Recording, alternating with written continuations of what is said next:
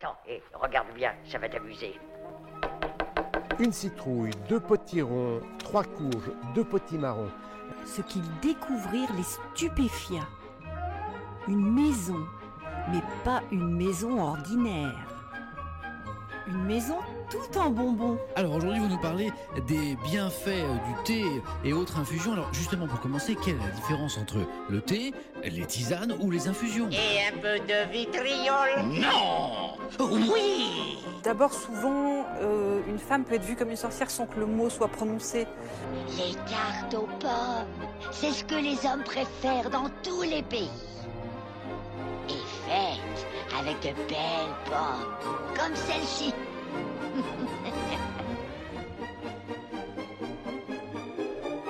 Bonjour, nous nous appelons Mathilde Fachan. et Héloïse Méard. Nous sommes toutes les deux chefs en cuisine végétale et cofondatrices du Café Contresort. Et dans Kitchen Witch, nous te parlons de sorcellerie de cuisine pour mettre de bonnes ondes dans tes marmites. Aujourd'hui, nous allons vous parler de courges et de gourmandise. C'est parti avec Mathilde. Coucou Mathilde Hello Héloïse.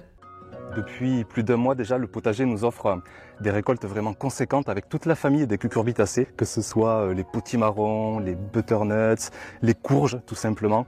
Ce sont vraiment des dizaines et des dizaines de kilos qui euh, s'amoncellent. Et quand on pense qu'en plus, euh, il y a quelques mois, on est parti juste avec quelques graines, une dizaine de graines maximum qui représentent tout au juste un ou deux grammes sur la balance, c'est vraiment en tout cas moi quelque chose qui, m'impressionne de voir qu'on peut démultiplier comme ça euh, la nourriture tout simplement euh, grâce à son potager. Eh bien c'est parti en effet, on va vous parler de courges ou cougourdes. Déjà petit point étymologie. Euh, Qu'est-ce que c'est qu'une courge? Parce que souvent on sait pas trop, on est là, courge, citrouille, potiron, qu'est-ce que c'est Qu'est-ce que c'est que quoi? Et donc en fait, euh, les courges ça va désigner plusieurs espèces qui appartiennent aux cucurbitacées. Et les cucurbitacées c'est à la fois les potimarrons, les citrouilles, la butternut, le concombre, la courgette, les cornichons, les fruits de chayotte, la pastèque. Bref, en fait, c'est beaucoup plus euh, vaste que ce qu'on pourrait imaginer. Et donc, en effet, le mot courge, il vient du latin cucurbita, qui en euh, vieux français, c'est cohourde. On retrouve une trace écrite euh, qui date de, 10 euh, de 1256 qui nous parle de cohourde. Et en fait, c'est devenu courge ou gourde, puisqu'en effet, en Europe, jusqu'au XVIIIe siècle, on connaissait surtout les gourdes ou calebasses, qui figurent d'ailleurs dans le fameux capitulaire de Vilis, euh, que vous connaissez par cœur maintenant. On vous en parle quasiment à chaque épisode. Si vous savez pas encore ce que c'est, si vous nous rejoignez en cours de route, Google est votre ami. Et en effet, euh, les calebasses, ce sont ces fameuses courges très longues qui sont composées de deux ronds, un rond plus large en bas. Et euh, c'est comme si elles avaient la taille serrée. Et ensuite, il y a un deuxième rond. Et donc, en fait, on pense qu'à l'époque, c'était vidé et rempli d'eau ou de boissons, ce qui explique qu'on appelle désormais une gourde par ce nom.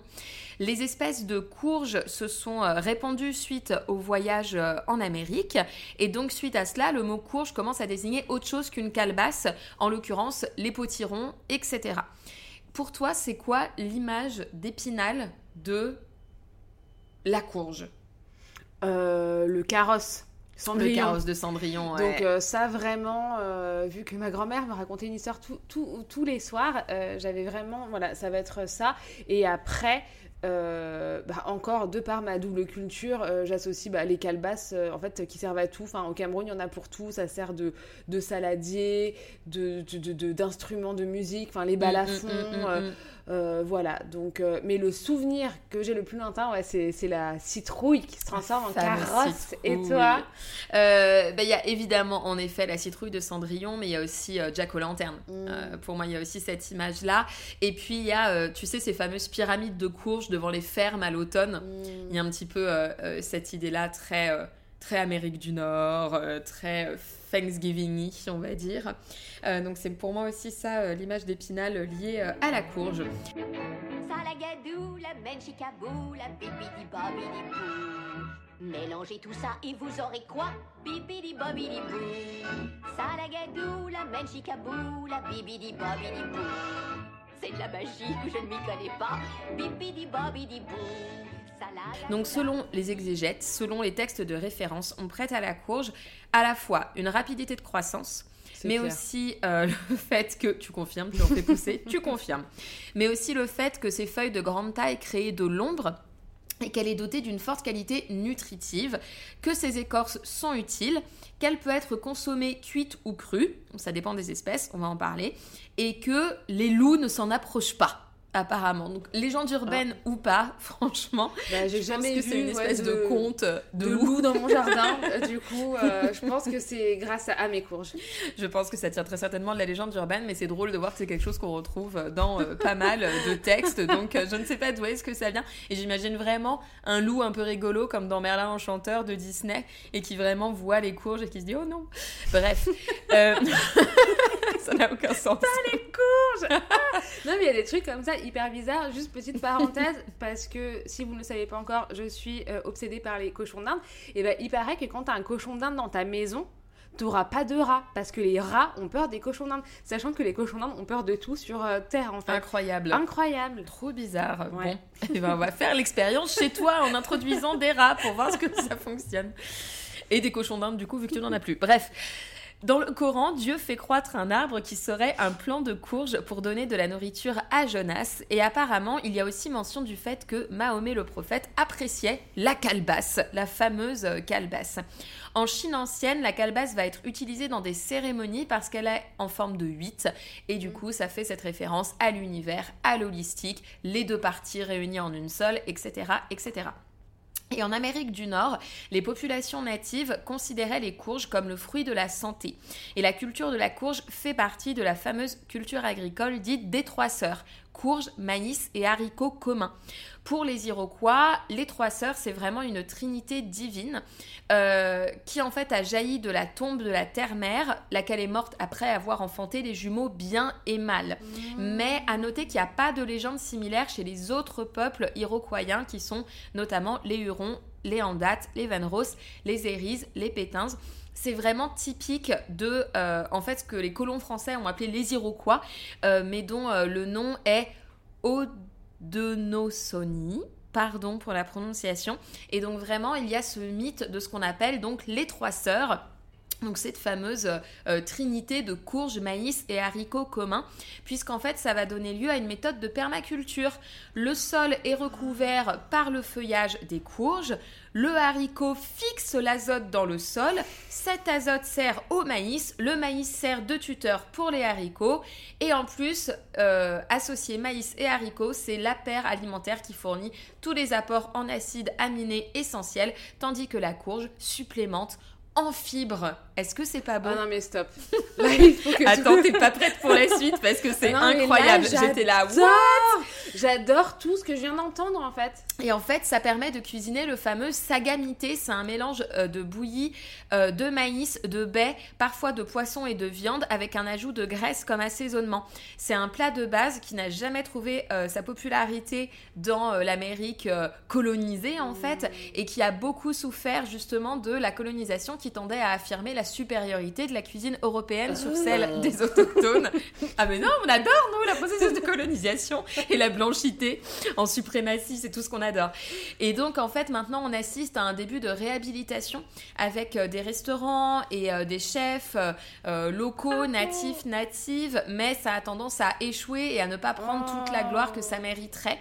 Et en fait, on va retrouver euh, cette culture des trois sœurs au Mexique avec la fameuse milpa, qui est une forme de permaculture euh, aussi. Et alors, très incroyable, apparemment, on a la même idée de haricots, euh, maïs et courges en Chine, sur les contreforts de l'Himalaya, où l'ethnie matriarcale Mosso du groupe Naxi cultive aussi traditionnellement les trois sœurs avec une technique identique à celle employée en Amérique. J'adore. Donc ce qui montre que c'est vraiment quelque chose où nos ancêtres très vite ils se sont dit "Eh, ça fonctionne hyper bien de faire ça comme ça." Et alors, sache que dans le sud-ouest de la France, les haricots tarbais poussent également avec du maïs et ils sont réputés pour leur finesse parce que les haricots poussent à l'ombre du maïs et produisent ainsi moins d'amidon. Bon, j'ai envie de tout casser. J'adore.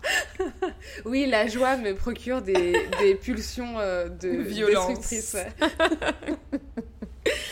Euh, D'un point de vue maraîcher, pourquoi est-ce que les courges sont intéressantes? Elles ont la particularité d'avoir des organes de soutien appelés vrilles qui permettent de s'accrocher aux éléments constitutifs de leur environnement et de poursuivre leur croissance.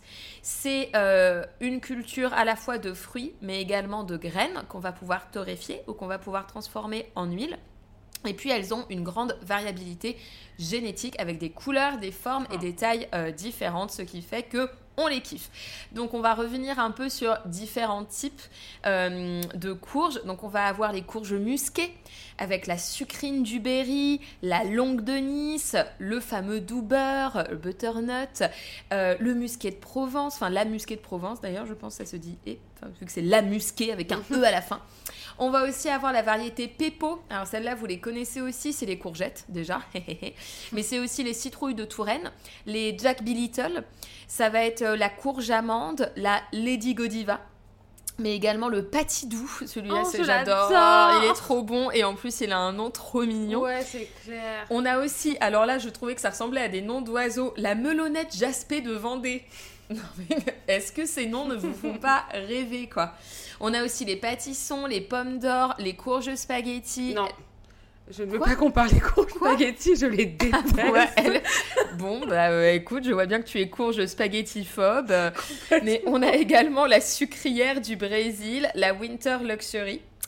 On va aussi avoir la catégorie Maxima. Donc, comme son nom l'indique, là, on est sur des belles bêtes. hein. Punaise. Donc là, on va avoir les potirons. Les kabocha, donc ça c'est aussi ce qu'on appelle souvent euh, euh, la courge japonaise et je confirme que euh, voilà c'est une courge un peu particulière qu'on retrouve beaucoup beaucoup beaucoup au Japon. Je ne mangeais que ça là-bas. On a également la galeuse d'Essine. Donc vous savez c'est celle bah, justement qui a une peau un petit peu galeuse. Comme, euh, ouais, ça Voilà. ressemble à des genres de pustules, quoi. Ouais, c'est pas ouf, mais c'est très bien pour faire une déco d'Halloween un peu dégueu. Après, c'est pas dégueu en soi. Mais euh, bon, bah, c'est pas sa faute, mais c'est pas très lisse et c'est pas très joli. Voilà. Je suis sûre qu'elle est meilleure que la courge spaghetti. Tellement. Et vous avez aussi l'Atlantic Giant qui détient le record du monde de la plus grosse courge. C'est quoi, à ton avis, à peser combien? Bah, je dirais à peu près 8 tonnes. Non, alors calme-toi. le truc, ça a la taille d'un camion, tu sais. En fait, ça fait la taille du département de l'Oise. On s'est vraiment jaillé, on voulait vraiment gagner le record. Le truc a pris la taille de la Creuse. Donc, donc, calmons-nous. L'Atlantic Giant a battu un record de 1054 kilos. Mais c'est pas Oh, mal quand même Bah oui, mais pas 8 tonnes quoi. Mais 8 je sais Non, mais ça, c'était une blague. Non, mais en plus, j'aurais dit un truc du genre, je sais pas, oh là là, petite joueuse que je suis. J'aurais dit, je sais pas, 150 kilos, quoi. T'as 1000 Non, tu rajoutes un zéro à la Oh fin. là là Ouais, ouais, ouais, donc, Et euh, est-ce qu'elle était comestible? Bah j'espère. J'avoue que j'ai pas fait mes recherches. Parce que mais, souvent, euh, tu sais, les, oui, les- c'est dans vrai. les concours, les grosses euh, courges, en fait. ouais, que de la gueule. Bah ouais, c'est ça. Nous, on a eu une histoire aussi comme ça avec une de nos courgettes il y a deux ans. et en fait, bah, on l'a laissée pousser pour voir jusqu'à où euh, elle poussait. Et donc, finalement, elle est devenue vraiment énorme. Hmm. Genre un mètre, quoi, à peu près. Et euh, bah, on pouvait pas la manger parce qu'elle s'est complètement solidifiée. En fait, on aurait trop dit une calebasse. Enfin, la peau, le- l'extérieur est Ouais. devenu dur comme du bois. Donc, euh, voilà. Mais on a récupéré les graines de, Ah de bon, la courgette. déjà ça. C'était une expérience. Et on a fait une tonne de litres de graines.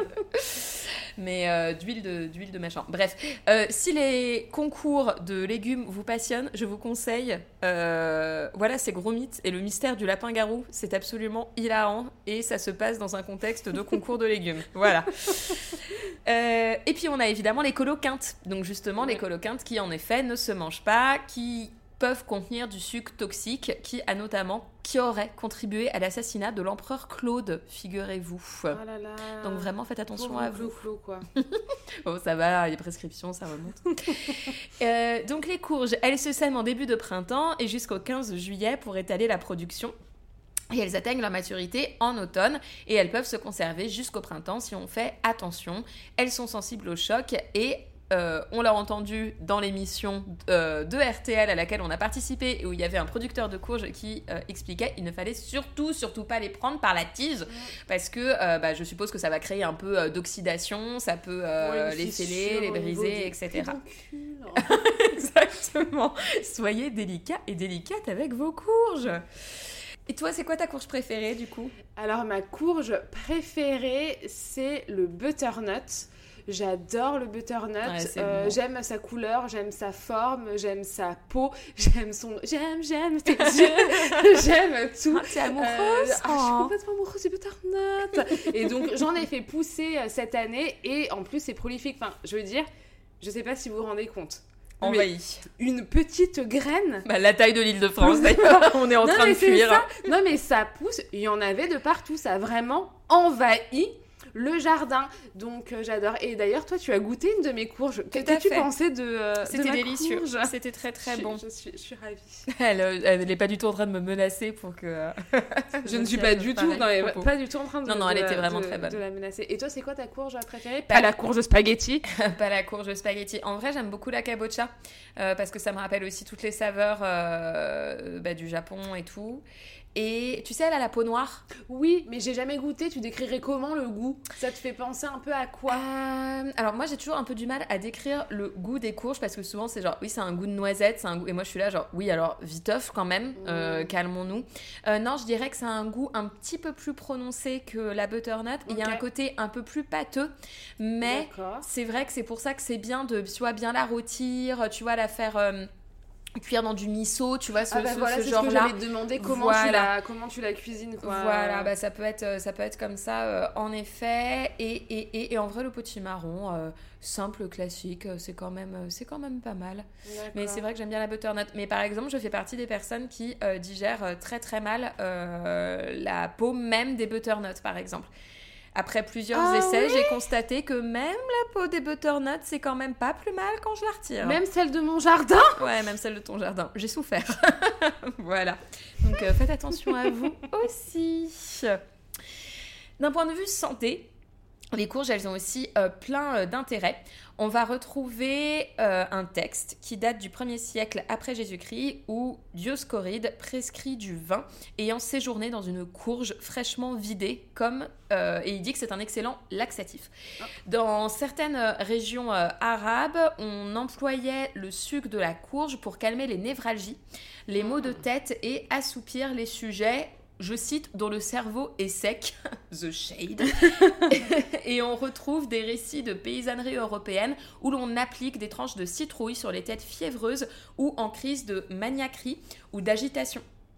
Et euh, du coup, euh, j'ai fait mes recherches parce que j'étais là. Et, en Afrique, par exemple, et euh, apparemment, ce serait utilisé pour l'intelligence dans certains pays, mais j'ai eu du mal à trouver euh, des sources. Alors, je sais pas si toi, tu sais s'il y a un truc au Cameroun Non, autour à de la pour courge. avoir la grosse tête. si tu mets une calebasse sur ta tête. Mais non, je connais pas de. En plus, j'en ai jamais consommé. Par contre, j'ai toujours Mhm. utilisé enfin, les calebasses pour faire euh, des trucs, quoi. Mais j'ai jamais goûté. Bon, en même temps, il y a plein de courges que j'aime pas. Je déteste la citrouille, le Hmm. potiron, Ouais, je trouve pas ça ouais. ouf. Euh, le potimarron, pff, je suis Bon, pas sa fan. quoi, voilà, mais euh, Donc, bon, voilà. Ok.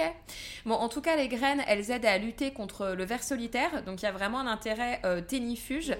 Euh, ça va également, alors incroyable mais vrai, être utilisé dans le traitement de l'hypertrophie prostatique bénigne par de l'huile de courge. Donc en fait, il y a cette idée de mélanger euh, l'huile de courge avec du lait, du miel, et euh, ça aiderait aussi en cas de miction douloureuse. On peut aussi évidemment récupérer les feuilles pour euh, en faire de la paille fine qui va être employée au tressage des chapeaux, des sacs et des éventails. Ah, ça, je savais pas par contre. Incroyable, hein? Qu'on utilisait. Bah, hyper intéressant. Mm, bon mm, sang, j'aurais dû garder mes feuilles. Ouais, comme ça derrière, t'aurais pu faire euh, tes propres chapeaux tressés pour l'été. Parce que j'ai le temps, c'est sûr. Ah oui, bien sûr. ah mais je t'avais pas dit qu'on lançait un, un business de prêt-à-porter bientôt. Je pense qu'on peut caser ça entre 2h et 3h du matin. Et euh, au niveau euh, cosmétique, les lipides et le carotène a en effet euh, un effet antioxydant, anti-âge. Et c'est vrai que, je sais pas pour vous, mais même, même des fois d'un point de vue simplement marketing, mais c'est quand même quelque chose qu'on peut retrouver dans des produits de beauté euh, pour la peau, le contour des yeux et des fois il y a des trucs euh, voilà qui mettent en avant la courge, la citrouille, etc. Sur, sur certaines marques que je ne citerai pas et qui jouent un peu sur l'image de la sorcière. en cuisine, parlons cuisine. Évidemment, ça peut se décliner sous plein de formes. On va les trouver sous forme de soupe et de potage et ça, autant ça me saoule l'hiver de devoir plus cuisiner qu'en été, mais par contre, le retour des soupes en veux-tu, en voilà, c'est quand même un gain de temps formidable. Donc, euh, soupe et potage sont vos amis pour les courges. Euh, moi, là, dernièrement, en effet, j'en ai fait plusieurs fois d'ailleurs parce que j'étais un peu obsesse. C'est tout simple, mais c'est en effet la fameuse soupe de butternut avec un petit peu d'huile de noisette, noisettes euh, torréfiées, levure maltée, roule ma poule. Donc ça, Ah, tu fais des monosoupes du coup? Euh, bah, la butternut est un des légumes avec lesquels je peux. Alors que des fois ça me saoule, mais euh, voilà. Mais avec elle, euh, moi ça me dérange pas. Très bien. Go la butternut. Go la butternut. C'est quoi toi ta version préférée de la soupe et du potage? Ah, de la soupe, moi ce que j'adore c'est butternut, topinambour, Hmm, oignon, carotte, mhm. sans, euh, sans épices, Ok, sans rien, juste du sel. Très bien. Voilà, c'est ce que je préfère. Super. Ouais. Vous pouvez également les faire en gratin, en crumble euh, salé. Moi, j'adore faire ça. Le crumble salé avec euh, une espèce de sauce à la moutarde. Enfin, c'est un peu en mode, en fait, un peu gratin. Avec euh, courge, poireaux, pommes de terre. Et avec, euh, vous pouvez faire un petit crumble dessus salé, soit à base aussi, justement, de graines de courge. Si jamais vous mangez encore des produits lactés, bah, ça peut être avec du parmesan pour vraiment le côté un peu shortbread euh, salé et tout par-dessus. Ça peut être euh, très très bon. Vous pouvez également les manger en pâte, mais je sens le regard d'Héloïse. Bah, si c'est les courges spaghetti, je refuse. eh bien, vous pouvez essayer avec les courges spaghetti. Peut-être que Héloïse n'aime pas ça, mais que vous, vous allez aimer ça. Hum, je crois pas. vous pouvez également les faire en accompagnement de pâtes. Moi, je fais aussi des raviolis avec une farce euh, à la butternut aussi. Vous pouvez euh, les faire en tarte salée. Vous pouvez les faire euh, également, évidemment, en sucré tarte, euh, dans des moelleux, vous pouvez l'utiliser un petit peu comme vous utiliseriez euh, de la compote de pommes, de la patate douce, dans certains euh, gâteaux, dans certains layer cakes, dans certains brownies. Vous pouvez aussi en faire des confitures. Donc euh, c'est chouette, c'est un petit peu euh, comme la pomme, euh, ça se mange à toutes les sauces. Et puis en jus, ça marche aussi super Oui. bien. Si vous avez un extracteur de jus, moi, euh, avec le jardin, là en plus, j'ai l'oseille qui a recommencé. Oseille, butternut, pomme, et un petit citron entier jaune. c'est vraiment super bon. Et après, bah, déjà avec la pulpe qui ressort, si vous avez Mhm. un extracteur de jus, vous pouvez en faire des crackers. Donc on est vraiment en mode tout Zéro est bon dans le potiron, Mhm. dans, dans, dans la courge quoi. Et après en hachard, ça peut être aussi euh, Ouais, hyper bon. ça. Donc un peu genre pickles râpé, machin truc. Enfin vraiment euh, yummy. Vous avez aussi l'huile de pépin de courge qui va euh, équilibrer les acides gras, qui va prévenir les caries, qui va prévenir Ah. les fameux troubles bénins de la prostate. Ah, ça prévient les caries, Ouais. hyper intéressant. Donc du coup, je sais pas si t'as entendu parler de cette euh, technique venue de je ne sais où, mais réappropriée évidemment de tu sais ce qu'ils appellent le oil pulling, où tu mets de l'huile dans ta bouche en fait, où tu, on- on- tu te gargarises avec en gros Hmm, pour l'hygiène euh, Ok. bucco-dentaire. Mais bon, par contre après ça fait cher. euh, Oui, le c'est le dentifrice. truc quoi. mais euh, hyper intéressant, euh, l'huile de, de pépins de courge. Tout coup. à fait. Ok. Ah, et juste aussi au Cameroun, on fait un autre truc, on a. Enfin, les graines de courge, les gens appellent ça des pistaches. Hmm. Ne me demandez pas pourquoi, mais on fait un truc qui s'appelle, euh, dans mon ethnie en tout cas, le nkono, qui est un genre de pâté. euh, de graines de courge où en fait on va piler euh, les graines de courge et mélanger à de l'eau, euh, des, des épices, du piment. Donc c'est souvent fait à base de viande ou, de, ou de poisson, mais c'est aussi possible de le faire en mode végétalien quoi. Et ça c'est un de mes mets préférés. Donc le mets de pistache, si vous avez l'occasion de goûter, si vous avez euh, des poteaux euh, camerounais, demandez-leur euh, un peu de nkono. C'est vraiment un de mes trucs favoris dans la gastronomie euh, camerounaise. Trop bien, on a envie de goûter. Mm. Et puis, euh, vous pouvez aussi utiliser les graines de courge. Donc, vous pouvez saupoudrer vos salades, vos soupes, mais également vos cookies, vos barres de céréales et même faire du praliné à la graine de courge. Ça, c'est trop bon. Pour ce qui s'agit de la magie, ça va vraiment être la symbolique de l'abondance. On est sur cette idée de la harvest season, euh, des récoltes, des moissons. Euh, vous pouvez euh, également être sur cette idée, enfin de, il y a beaucoup de graines, donc on est vraiment sur cette idée que ça va nous aider. À la fois, on est sur cette idée de récolte, mais ça va euh, nous aider à semer des projets qui vont en effet fleurir plus tard.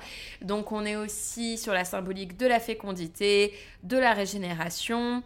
On a aussi sur l'idée de du multiforme, c'est-à-dire euh, une énergie très haut, si jamais c'est quelque chose euh, qui vous parle, euh, parce que il y a en effet cette idée de bah, de pouvoir les utiliser, comme tu l'as dit, avec plus sous forme d'objets. On peut faire de la calebasse un instrument de musique. On peut en faire des tambours, des rideaux. On peut également en faire un carrosse comme Cendrillon si elle est vraiment très grande et que vous avez la Atlantic Giant de 1054 kilos. Vous pouvez euh, évidemment euh, faire vos jack-o'-lanternes euh, pendant euh, Halloween. Donc il y a aussi cette idée comme ça que l'imagination va donner forme et que donc c'est un fruit qui vraiment s'adapte parce qu'en fait c'est un fruit mais c'est pas un fruit. Et donc là on est sur l'adaptation et la transformation ultime en fait. Ça peut être également symbole d'intelligence et en fait c'est une énergie, je vous ai dit à la fois d'eau mais également très terrienne. On est sur cette idée d'ancrer, d'abondance matérielle et de réinvention du matériel. Donc, euh, je vous propose plusieurs rituels possibles. Vous avez euh, bien sûr la possibilité de la creuser et de mettre un symbole. Vous n'êtes pas obligé en fait de ne faire ça que à Halloween. Qu'est-ce qui vous en empêche? Euh, Ça peut tout à fait être bien pour un, un, rit- un rituel de creuser votre citrouille. Ça peut être un mot, ça peut être un symbole. Vous pouvez l'utiliser afin de pouvoir décorer chez vous. Et astuce, mettez-la au froid dans votre réfrigérateur pour que ça dure le plus longtemps possible. Vous pouvez également euh, faire des rituels de graines. Donc ça peut être aussi par exemple de euh, prendre trois euh, graines différentes. Par exemple une graine de courge, une graine de tournesol, une graine de je ne sais pas quoi. Voilà, un troisième euh, légume. Et en fait, euh, chaque euh, graine va pouvoir représenter les récoltes passées, les récoltes actuelles ou les récoltes à venir. Donc vous pouvez par exemple pour la récolte passée, vous pouvez aussi la faire brûler par exemple dans un rituel. Pour celle actuelle, vous pouvez la garder dans un petit pochon avec vous. Et puis pour celle à venir, vous pouvez la planter. Donc ça peut être aussi sympa de faire ce rituel de graines et d'abondance. Vous pouvez également bien sûr la cuisiner et faire votre petite kitchen witch, kitchen withered euh, en voilà créant des mets magiques. Bien sûr, si vous y ajoutez de la cannelle et du sel, vous pouvez faire un moelleux ou une tarte qui va vraiment euh, célébrer l'abondance et la protection euh, des richesses. Et puis si vous y ajoutez du thym, là on est sur cette idée de stabiliser les envies créatrices et d'ancrer son désir sexuel et d'avoir goût à la vie en général de manière équilibrée. Voilà pour les courges. Et ben bravo, merci beaucoup pour euh, bah, cette histoire euh, de courges passionnante. Euh, vive les courges, on les adore. Et ben moi maintenant je vais parler de gourmandise et vous allez Mmh. voir que oui, mes chers amis, l'église a encore frappé. Donc non, je n'ai rien du tout contre l'église catholique. Euh, mais de toute façon... Je ne serais pas aussi. euh, Mais, ah bah non, mais bon, personnellement comme ça, bon... c'est- J'ai rien contre voilà. les personnes qui croient, mais euh, les institutions Ah, en elles-mêmes, elles oui, sont pas bon, toujours bah, à la hauteur. Ah non, bah oui, bah comme beaucoup de choses malheureusement dans la vie, mais heureusement que votre podcast Kitchen Est à la hauteur. En tout cas, on essaye. Les meufs, tout de suite, euh, l'église catholique, euh, bof. Euh, par contre, nous, Kitchen Witch, notre projet, top.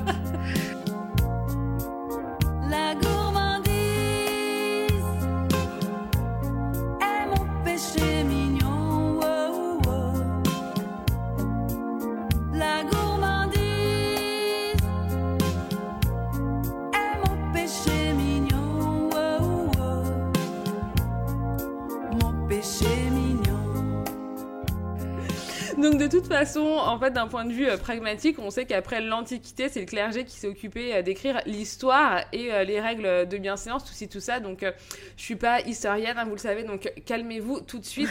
on est là pour vulgariser. Donc en tout cas, c'est l'Église, oui, qui a cristallisé les humains et les humaines dans le rôle d'éternels pécheurs et pécheresses.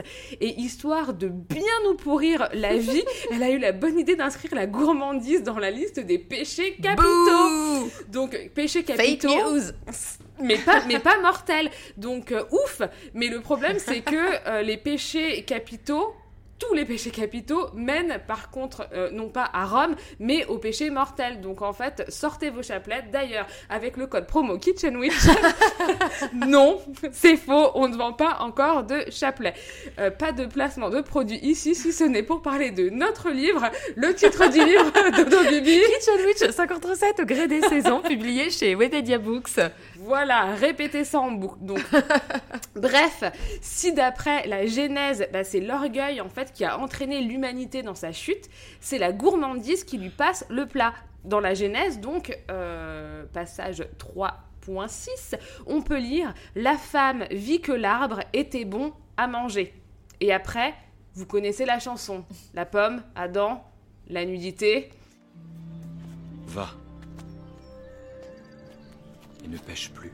Tout ci, tout ça. Donc voilà comment l'histoire commence. La femme, ville tentatrice, mère de tous les péchés et de tous les pécheurs, et pécheresse. Donc il était évident pour nous d'en parler dans Kitchen Witch, qui fait la part belle aux sorcières et euh, aux autres mages. Est-ce que tu veux nous dire un petit mot euh, d'abord sur la gourmandise avant de, avant de commencer, d'aller plus en détail euh? Bah non, mais c'est vrai que moi, quand j'étais petite, j'avais peur en effet de me montrer trop gourmande. J'avais été traumatisée par les malheurs de Sophie, où euh, la gourmandise est quand même très souvent euh, punie, généralement sous la forme d'une euh, indigestion.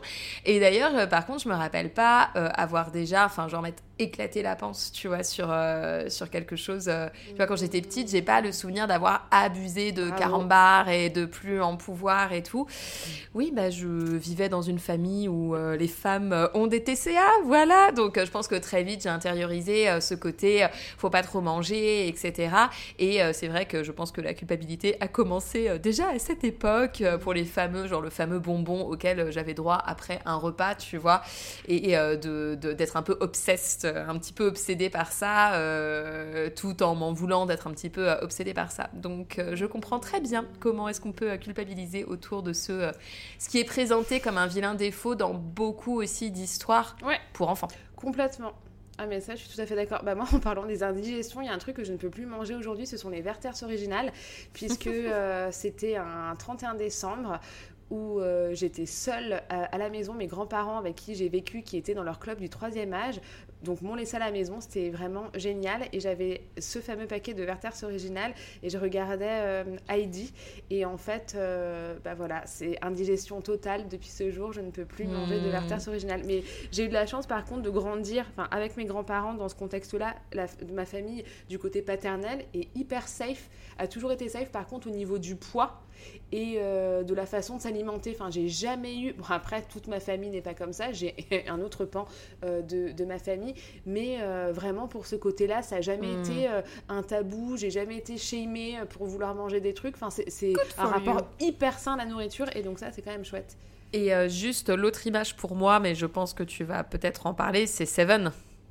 Non, je comptais pas euh, en parler. Je parle de pas mal de trucs, mais en fait, la gourmandise, c'est vrai qu'il y a Oui. cette capacité à pouvoir partir un peu euh, enfin, dans tous les sens et de, et de parler de beaucoup de choses. Donc, euh, non, très bien que, que, que tu en parles. Vas-y, je. je- Euh, en lien avec le péché capital. Donc Ouais. voilà, juste si vous n'avez pas vu ce thriller de David Fincher, et qui est un film un peu emblématique des années 90, Ah ouais.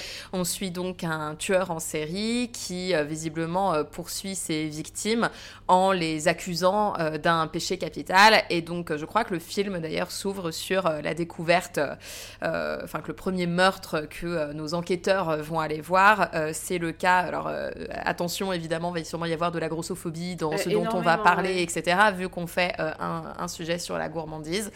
Et, et donc en effet, c'est une personne obèse qui a été gavée en fait au point je vais dire d'en mourir pour que ça reste euh, voilà euh, correct parce que c'est absolument c'est très très gore euh, comme film et ça m'a un petit peu traumatisée. Ah bah ça je comprends. Non c'est vrai que j'essaie de garder le sujet un peu plus Oui. léger quand même. Laissons-le en léger. Donc voilà, donc pour revenir là-dessus, bah, en fait les définitions du Larousse sont d'ailleurs assez éloquentes puisque la gourmandise est décrite comme le caractère ou le défaut du gourmand. Euh, le ou la gourmande est celui ou celle qui aime manger en quantité des bonnes choses. Et ça peut aussi être euh, celui ou celle qui est présenté comme amateuriste, friand, friande de quelque chose, ou encore euh, celui ou celle qui est avide, passionné de quelque chose. Donc euh, on se rend bien compte que finalement la gourmandise, c'est un spectre en fait. La gourmandise, ça parlera à la fois de quantité, donc où on mangerait en trop. Ça pourrait aussi parler de raffinement quelque part, mais aussi de passion débordante. Donc euh, quand on parle de, de gourmandise, est-ce qu'on parle bien de gourmandise ou est-ce qu'on Mm. la confondrait pas plutôt avec la gloutonnerie ou même la goinfrerie qui est encore pire puisqu'elle est associée à cette idée de manger en quantité et très salement? Et on va retrouver aussi euh, un, un- comment dire un côté de, de pingrerie euh, quelque part ou en tout cas d'égoïsme puisque Mm. on mange c'est pour empêcher l'autre donc on garde tout à soi Euh, pour l'anecdote, d'ailleurs, quand on pense, euh, quand on y pense, le mot goinfre, ça vient du vieux français euh, gouffre, qui signifiait euh, gourmand. Donc euh, on voit très bien euh, bah, l'image, justement, c'est marrant que gouffre, goinfre, de, de cette idée en fait de ventre sur pattes depuis sans Mm. fond, où on avale, on avale. En tout cas, en ce qui concerne l'étymologie de la gourmandise, bah, c'est pas facile, facile de, de retrouver quelque chose où on s'accorde. Donc je vais vous partager ce que j'ai trouvé. Accrochez-vous, parce que là je vais citer et c'est pas si facile. Donc ça viendrait du wallon gourméou, gourmeux, gourmet, diminutif formé du du hollandais pardon enfin du, donc du Dutch euh, comment on dit du néerlandais euh, grom jeune garçon. Euh, en anglais ce serait donc groom le serviteur. Grom ou gromet ça ça a plutôt signifié euh, un garçon marchand de vin. Et puis gourmet. Donc ces textes en fait écartent l'étymologie de dièse, éminent étymologue, si ça se dit, euh, qui rattache grumete à grumeau, qui en italien signifie grumeau et en espagnol bouton. Donc là on voit que ça part vraiment dans tous les sens. Et le grumete, jeune garçon, étant comparé à un, bouton. Donc euh, cette espèce d'initié euh, finalement, celui qu'on initie et qui devrait éclore euh, telle une fleur euh, dans sa connaissance euh, des mets. Et en tout cas voilà cette idée de, de, de gourme gourmet il va être associé en fait au vin surtout.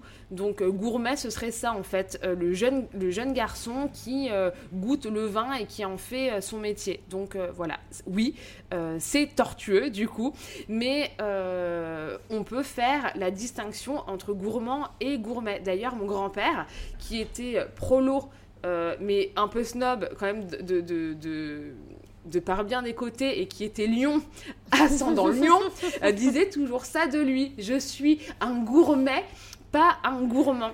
Euh, Il y a donc le gourmand et le gourmet, donc celui qui est fin connaisseur et pas un glouton. Et ce qu'on peut noter, c'est que s'il existe le féminin de gourmand, donc il y a gourmande, mais il n'y a pas le féminin de gourmet, parce que la gourmette, c'est ou un petit bracelet, ou alors une partie euh, qui va former la bride du, cheval. Donc euh, je sais que ça en fatigue plus d'un et plus d'une même, euh, parfois, de repenser les mots de manière féministe, mais du coup, ça interroge quand même. Les femmes ne seraient donc jamais de fines connaisseuses. On peut faire le parallèle avec les femmes cantonnées aux marmites du foyer, euh, quand ce sont les hommes, en fait, qui vont occuper la place de, de chefs les plus euh, sélects, parce que c'est une affaire de couilles de euh, taureau ou de rognon, si vous voulez, ça doit être pour ça. Donc, euh, vous choisissez, je digresse, mais pas tant que ça, en fait, parce que il y a aussi cette idée qui va être associée aux femmes qu'elles seraient moins se retenir et que tout euh, venant de leur part mènerait à l'excès. On sait bien, Ève, enfin, pourquoi as-tu touché aux fruits défendus? Donc, il y a toute cette histoire-là. Mais pour revenir à la diabolisation des plaisirs de la chair, on peut dire merci au pape Grégoire qui, au VIe siècle, associa nourriture et luxure. Bah oui, déjà, ça rime. Et ensuite, parce que le ventre étant proche du bas, du, du bas-ventre. C'est logique. Alors, voici spécialement pour vous cinq manières de commettre le péché de gourmandise. Euh, est-ce que tu as des idées comme ça de comment est-ce qu'on peut... Parce que voilà, il y a une forme, en plus on pêche, mais il y a des façons de pêcher. Donc, euh, une petite idée... euh, Bah, il y a peut-être l'idée de ce. de genre de. Enfin, si tu piques la nourriture de quelqu'un, c'est encore pire. C'est vrai que c'est ça. c'est- vrai que c'est- c'est- c'est vrai que Tu, confirmes en plus. C'est à toi qui en pique ma nourriture. Personne touche à mon assiette. Donc, bah alors ça, ça va être, ça s'associe et c'est pour ça que ça peut se transformer en péché mortel. Hmm. Mais juste au sens de péché capital, donc on va voir le moment. Donc manger avant Ah, d'accord. ou après le repas, c'est-à-dire le grignotage, afin de satisfaire l'organe du goût, céder à ses désirs gustatifs et éviter le contrôle de soi. Donc ça, péché. Je peux prendre des bonbons. Mais tu peux prendre ce que tu veux, mon enfant. J'ai envie de pêcher là. Allez. Donc en numéro 2, il y a la qualité.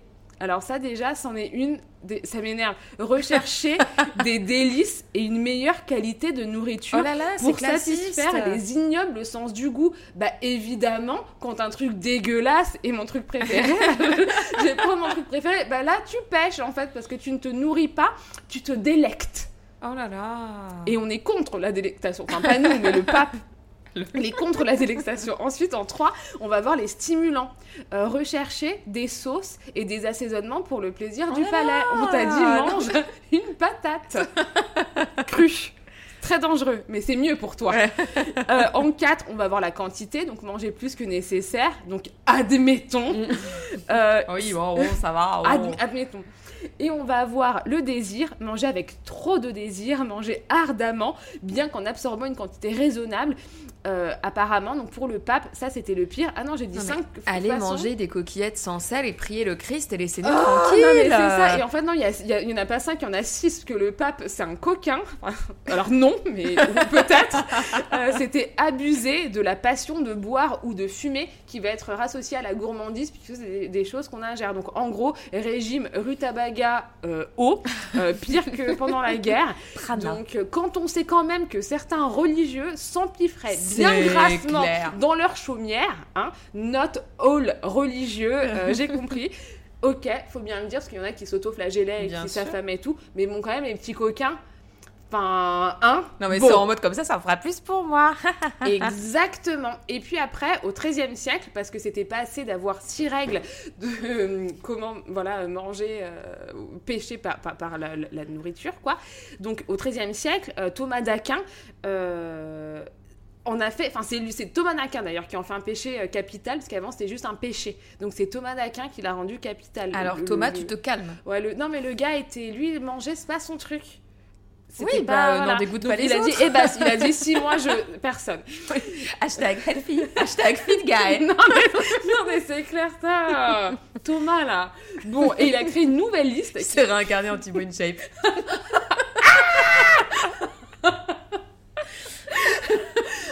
il a créé une nouvelle liste qui nous explique comment on peut commettre ce fameux péché de gourmandise. Donc euh, il est avec des, des mots latins cette fois. Donc si c'est latin, Oui, c'est pas sérieux. bien. Voilà. Donc il y a le praépropéré, ça c'est manger trop tôt. Mais il y a un nouveau truc, le laouté. Enfin, laouté. Laouté. Bah, pas outé. Le laouté, ça c'est le manger trop coûteux. Donc, euh, enfin, le caviar, tout ça. Bah d'ailleurs, eh, en haut là, il y en a beaucoup qui font du laouté avec vos petits banquets. Vous croyez qu'on vous voit pas à l'Élysée? Ça suffit? Arrêtez de pêcher il vivait dans un monde capitaliste pour ça déjà à l'époque, tu vois. Donc t'as quand même cette idée de genre euh, achète ça parce que c'est rare, euh, patati patata quoi. Et calmons-nous hein. Calmons-nous tout de suite. Il y avait donc le nimis qui est le manger trop, le ardenter qui est mangé avec trop d'impatience. Et bah alors, alors juste, donc je vais finir avec le studiosé qui est mangé avec trop de goût. Mais pour l'ardente, mon grand-père maternel est pasteur. Papy, euh, je t'aime. Mais quand on est au Cameroun, tu vois, il y a des. On fait, bah voilà, pas forcément des fêtes, mais il y a des festins parce qu'il y a toute la famille qui se retrouve. Mon grand-père fait le prêche quand je te dis, on a les. Donc, déjà, on est obligé de se recueillir. Enfin, tu vois, on a, on a la tête en bas Mhm. un peu, on ferme les yeux. Mais au bout d'un moment, en fait, ça dure. Tu vois que les cinq premières minutes, après, il y a 10 minutes qui passent, tu sens juste les odeurs. et tu sais que c'est en train de refroidir. Et il commence à y avoir plein de eye contact. et on est carrément euh, dans l'ardente. Enfin, on mange pas avec trop d'impatience, mais on est trop im- im- im- impatient de manger. Et ça, c'est un supplice euh, total. Bref. Donc, après, il y a des conseils aussi. Il y a la marche à suivre pour pallier à la gourmandise. Et en fait, il faudrait pratiquer la sobriété et euh, s'auto-modérer, ce que j'appelle personnellement une punition, en se forçant à manger un plat qu'on n'aime pas Oh là là ou pas trop. non, mais non, ça non, non. va pas la tête Mais est-ce qu'on est là pour souffrir Non, C'est clair. Et alors, l'autre truc qu'il faudrait faire, c'est éviter de se resservir quand c'est quelque chose qu'on adore. Stop. On arrête tout. Why, God, why? Donc, bon, en fait, c'est ça. La, la gourmandise, ce serait donc cette envie irraisonnée de manger ou boire quelque chose que l'on aime sans en avoir le besoin, c'est-à-dire en l'absence de faim ou de soif. Le plaisir, quoi. Parce que oui, manger, c'est la première source de plaisir, enfin, je crois.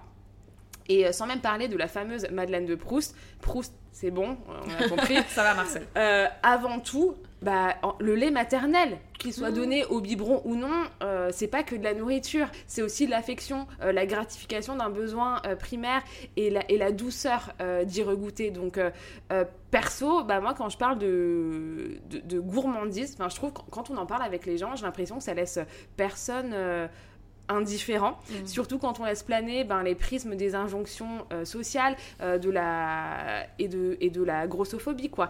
Donc euh, je vais pas non plus rentrer trop trop euh, en détail là-dedans, mais c'est vrai que c'est autant de pistes à explorer parce que ça vient toucher aussi bah, la sphère des, des TCA. Bien sûr. Et voilà, moi je sais que j'ai souffert de TCA et j'ai l'impression, en tout cas dans mon cas, que je suis- serai peut-être jamais complètement euh, guérie de ça. J'ai justement des crises euh, d'hyperphagie que je contrôle de, euh, de mieux en mieux. Mais ouais, enfin, je sais pas, t'en penses quoi justement de ce terme gourmand? Qu'est-ce que t'as pu remarquer euh, quand t'en parles? Les gens sont là, ah ouais, moi je suis trop gourmand, gourmande, ou ah non, mais pas du tout. Enfin, il y a, tu vois, le contrôle, le plaisir. Oui, oui, oui. euh, Bah, il y a souvent cette idée quand les gens disent qu'ils sont gourmands ou gourmandes, très certainement, c'est mais je préfère vraiment la qualité à la quantité. Et où du coup, je suis là, bah, dans ce cas-là, en effet, pour moi, c'est pas de la gourmandise, on est plus du domaine du gourmet ou de la gourmette, donc. Et où pour moi, c'est pas la même chose, en fait, euh, Et c'est vrai que, bah, comme toi, euh, j'ai quand même souvent été euh, interpellée euh, par des conventions sociales, que ce soit au sein de groupes familiaux, d'amis ou du travail, le travail, enfin du temps où j'étais encore salariée dans des, un milieu qui n'était pas celui de la restauration. Ah mais c'est pas raisonnable. Voilà quelqu'un qui Hmm. ramène un gâteau, quelque chose comme ça. Ah mais c'est pas raisonnable. Une envie d'aller se prendre un dessert. Ah non mais surtout pas. Des, ah c'est bien. Non mais toi vas-y prends. Ah moi je peux Ah. pas. Ah moi je suis calée. Moi je. Mais en fait, enfin voilà les gens. Enfin il y a pas de souci si vous êtes calé, vous êtes calé. Mais souvent t'as un jugement quand même déguisé et et il y a en effet cette euh, euh, auto-congratulation, voilà, cette, euh, cette auto-félicitation aussi de réussir à avoir le contrôle. euh, et euh, c'est vraiment ces discussions-là, pour moi, on est vraiment sur un enjeu qui dépasse très largement le fait de, en effet, des fois, de ne plus avoir faim et donc, euh, ou se sentir un peu ballonné, ne vraiment pas avoir envie de tenter le diable. On dépasse vraiment ça. On est clairement sur. Et les gens s'en rendent pas compte, en Mm. fait. Sont dans le déni complet par rapport à ça. Non, non, mais complètement. Bah, tu vois, ça, avec un de mes anciens patrons, j'avais aussi ça en période de galette des rois. C'est un de mes trucs préférés. J'adore la galette. Et franchement, oui, je peux sortir, acheter une galette et la galette, ça va être ma galette et personne d'autre, euh, ce sera cette galette pour Vous moi. allez entendre le Galette Gate, Non, mais qui est connu, qui Ah a oui. été illustré. Ah, voilà, je me lancerai pas dans le cookie gate, on en reparlera peut-être une, une prochaine fois. Mais en fait, donc c'est ça, donc voilà, je parle à mon patron qui est là, je suis là, oh là là, la galette, je suis trop contente et tout. Et il commence à me dire, non mais, euh, non mais Héloïse, bah là la galette, euh, attention, hein, parce que euh, après, dans les fesses, dans le truc. Mais je me suis arrêtée avec mon plateau, j'ai dit, mais est-ce que mon corps, est-ce que tout ça là, c'est pour vous? Parce que, non mais comme on dit au Cameroun, c'est moi qui porte le string et c'est toi que ça sert. Mais comment c'est comment c'est possible? Ça c'est du n'importe quoi. Et je dis voilà, mais peut-être que mon objectif en fait de vie, c'est de devenir la femme la plus grosse de France. Vous ne connaissez pas mes objectifs. Mais donc, euh, enfin, donc voilà, ça c'est des trucs qui me paraissent assez hallucinants. Et c'est vrai que ça m'est déjà arrivé d'être mal à l'aise avec certaines personnes pour manger où je suis pas à Mm. l'aise. Parce qu'en effet, je me sens jugée, bah, évidemment plus en tant que euh, femme, donc euh, qui cis, donc voilà, dans c'est ouais, je me suis déjà évidemment sentie ou ah encore, ah t'en prends, ah bah t'as bon appétit toi, ou euh, enfin tu vois des trucs, ah moi je pourrais pas, ah je sais pas Mm. comment tu fais, et mais en même temps des fois t'as des euh, des commentaires comme ça alors que les gens sont en train de regarder ton assiette et Oui, mangent un peu par procuration. Donc euh, en même temps c'est vrai que ça me fait un peu de, de peine aussi d'un côté parce que c'est juste la somme des euh, bah, des injonctions en fait euh, qu'on qu'on subit quoi. Mais bon pour revenir sur des notes plus légères, je vois la gourmandise vraiment comme une manière de se faire plaisir, d'assumer son plaisir. Donc, euh, vive les épicuriens, vive Oui. les épicuriennes. Et c'est dans ce sens euh, que la notion euh, même de la gourmandise renvoie pour moi à l'image de la sorcière, c'est-à-dire une femme puissante, une femme libre qui compte bien jouir de tous les plaisirs de la vie. Je vous invite d'ailleurs à voir le film Le Festin de Babette, je sais pas si, si, si tu l'as vu, ou encore Le Chocolat avec Juliette Binoche, qui est un de mes films préférés quand j'étais ado, avant que je comprenne toute la problématique d'appropriation culturelle et d'exotisation qu'il y a dans ce film, mais celles qui pratiquent les cérémonies du cacao sacré doivent être fans. Donc juste pour vous faire le topo, en gros c'est l'histoire d'une femme célib avec un enfant qui arrive dans une petite ville du Tarn dans les années 60 je crois, euh, pour ouvrir une chocolaterie, et une chocolaterie en plein carême. Donc le moment où justement on est à fond dans les privations et tout le monde est frustré. Et donc je précise que cette femme est censée être à moitié Maya et elle connaît donc les secrets du cacao Maya et aussi elle a des chaussures rouges alors que tout le monde a des chaussures noires et une cape, donc euh, c'est une sorcière, ça c'est clair, euh, je vous le dis. Après, on pourrait aussi dire que la gourmandise est associée bah, au monde de l'enfance. On, pense à ce côté un peu malicieux, facétieux, euh, le doigt dans le pot de confiture, aller chipper des bonbons, un petit carré de chocolat par-ci, un petit carré de chocolat par-là. Ou en tout cas, je sais que quand j'allais chercher du pain, euh, bah voilà, j'avais le droit avec la monnaie de m'acheter des petits bonbons. Je sais pas si c'est quelque chose que, euh, que tu as fait. Est-ce que toi, tu as un souvenir de trucs comme ça, de, de plaisir gustatif qui sont associés qu'à l'enfance? Alors, euh, la mousse au chocolat, c'est quelque chose euh, euh, que je consomme plus trop maintenant euh, à l'âge adulte. Et j'ai même fait des rêves où je mangeais de la mousse au chocolat et où je me réveillais et où vraiment j'avais le seum parce que j'avais vraiment la sensation du goût du chocolat. Euh, dans ma bouche quoi et je me réveillais et je me rendais bien compte que ça, ça n'avait pas été pour de vrai et c'était un enfer Tristesse. tristesse absolue Tristesse tota- totale. Et est-ce qu'il y a un truc, tu penses que tu pourrais manger, euh, pas à te gaver, parce que c'est pas le but non plus, quoi? Enfin, sauf si c'est ton objectif euh, Hmm. aussi. Mais que tu pourrais vraiment manger, enfin, sans faim. Tu vois un truc, ça te fera toujours plaisir. Donc après, voilà, pas des quantités extrêmes, mais pour Oui, moi, c'est oui, ça oui, aussi bon, la gourmandise. après, C'est pas tant en termes de quantité, mais, mais un- oh, c'est aller juste, enfin, ça peut être juste une cuillère. Bah, en mais plus, pour le coup, que, moi, euh, je veux dire, dans mes TCA, j'ai pas d'hyperphagie en plus, donc euh, je peux être en effet cette personne qui au bout d'un moment se dit, en fait, là, j'arrête parce que juste, euh, juste, euh, enfin, je sens que c'est trop et Mm. que j'ai mal au ventre et j'ai pas trop souvent euh, de crise, euh, voilà, de, de- comme ça. Euh, mais je pense que les chips. Ah, Moi, je m'attendais Ah, pas les ça. chips, c'est, je pense que c'est un truc, euh, tu vois, je, je pense que ça se mange un peu sans faim, c'est c'est bon, enfin, tu vois, ça, je sais pas, il y a un truc un peu, euh, Ok. hmm. Mais après, tu me connais, t'as vu, je suis pas du genre à grignoter euh, de ouf entre les Non. repas. C'est vrai que c'est pas trop mon. Non, moi je grignote, je pêche malheureusement, mais je mange peu euh, en pour les repas. mais attends, moi aussi j'ai envie de pêcher, je vais te rejoindre, je vais grignoter toute la journée. et, euh, et du coup, donc voilà, donc le monde de l'enfance, moi ça me fait penser bien sûr à Charlie et la chocolaterie et le personnage de Willy Wonka qui est clairement un peu sorcier. Ouais. Et excusez-moi, ce mec n'est pas un moldu.